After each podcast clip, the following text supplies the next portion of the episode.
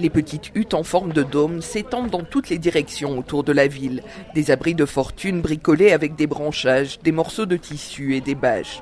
Accroupie devant l'une d'elles, Abshira Hassan partage une bouillie de sorgho avec ses six enfants, le seul repas de la journée.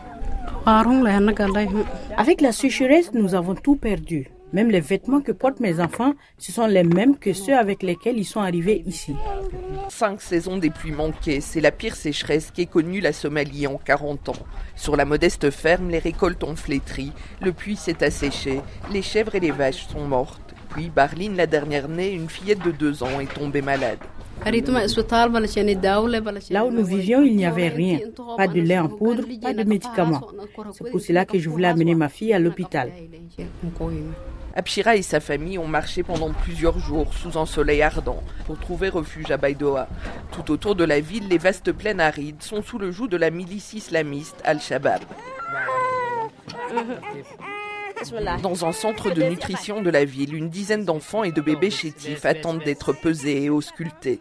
Une infirmière note leur poids, une autre remet à leur mère des sachets de plum peanut, une pâte d'arachide riche en nutriments.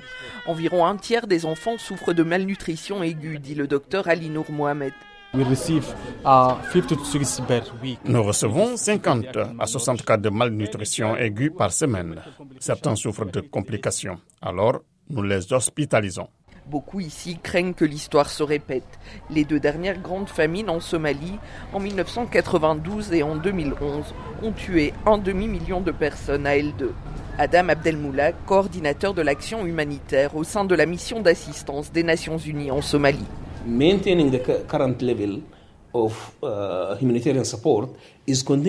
Notre capacité à maintenir ce niveau d'aide humanitaire va dépendre des ressources que nous aurons. En 2011, la majorité des décès ont eu lieu avant que la famine ne soit officiellement déclarée. Ces dernières semaines, il est tombé quelques gouttes d'eau sur Baidoa où plus de la moitié des 800 000 habitants de la ville sont désormais des déplacés. Mais les prévisions suggèrent que la prochaine saison des pluies, qui doit commencer en mars, pourrait également être insuffisante. Pour Barline, affaibli par la faim et la maladie, il était déjà trop tard. Abshira s'inquiète désormais pour son fils, quelqu'un dans les bras. Le garçon de 3 ans, fiévreux, le visage bouffi, est malade depuis plusieurs jours. Dans ses prières quotidiennes, elle ne demande plus grand-chose, juste que ses enfants survivent. De retour de Baidoa, Patricia Huon pour et Afrique.